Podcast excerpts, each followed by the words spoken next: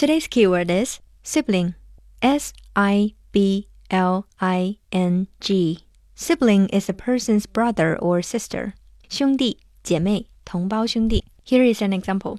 He has been looking for a long lost sibling for almost 20 years. 他寻找遗失的兄弟已经快二十年了。Sibling 其实就是指我们的兄弟姐妹。比如说，如果你有一个哥哥， 那么他就是你的 sibling。sibling 还可以指姐妹，也可以指兄弟。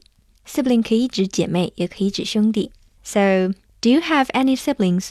If you can choose, what kind of siblings do you want to have? An elder brother, sister, or a younger brother or sister? 如果你可以选择的话，你想要哥哥姐姐还是弟弟妹妹呢？For those who want to have elder brother or sister, as a girl, I always want to have an elder brother. It is cool.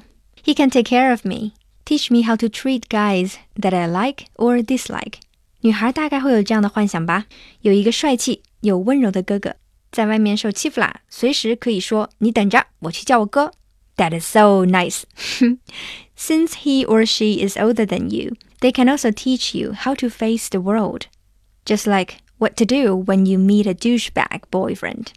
If you have some little secret that you want to talk to someone, you can always go to your elder siblings.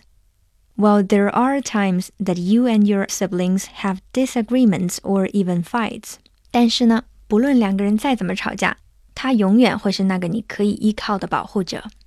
but for those who want to have a younger brother or sister, babies are so cute.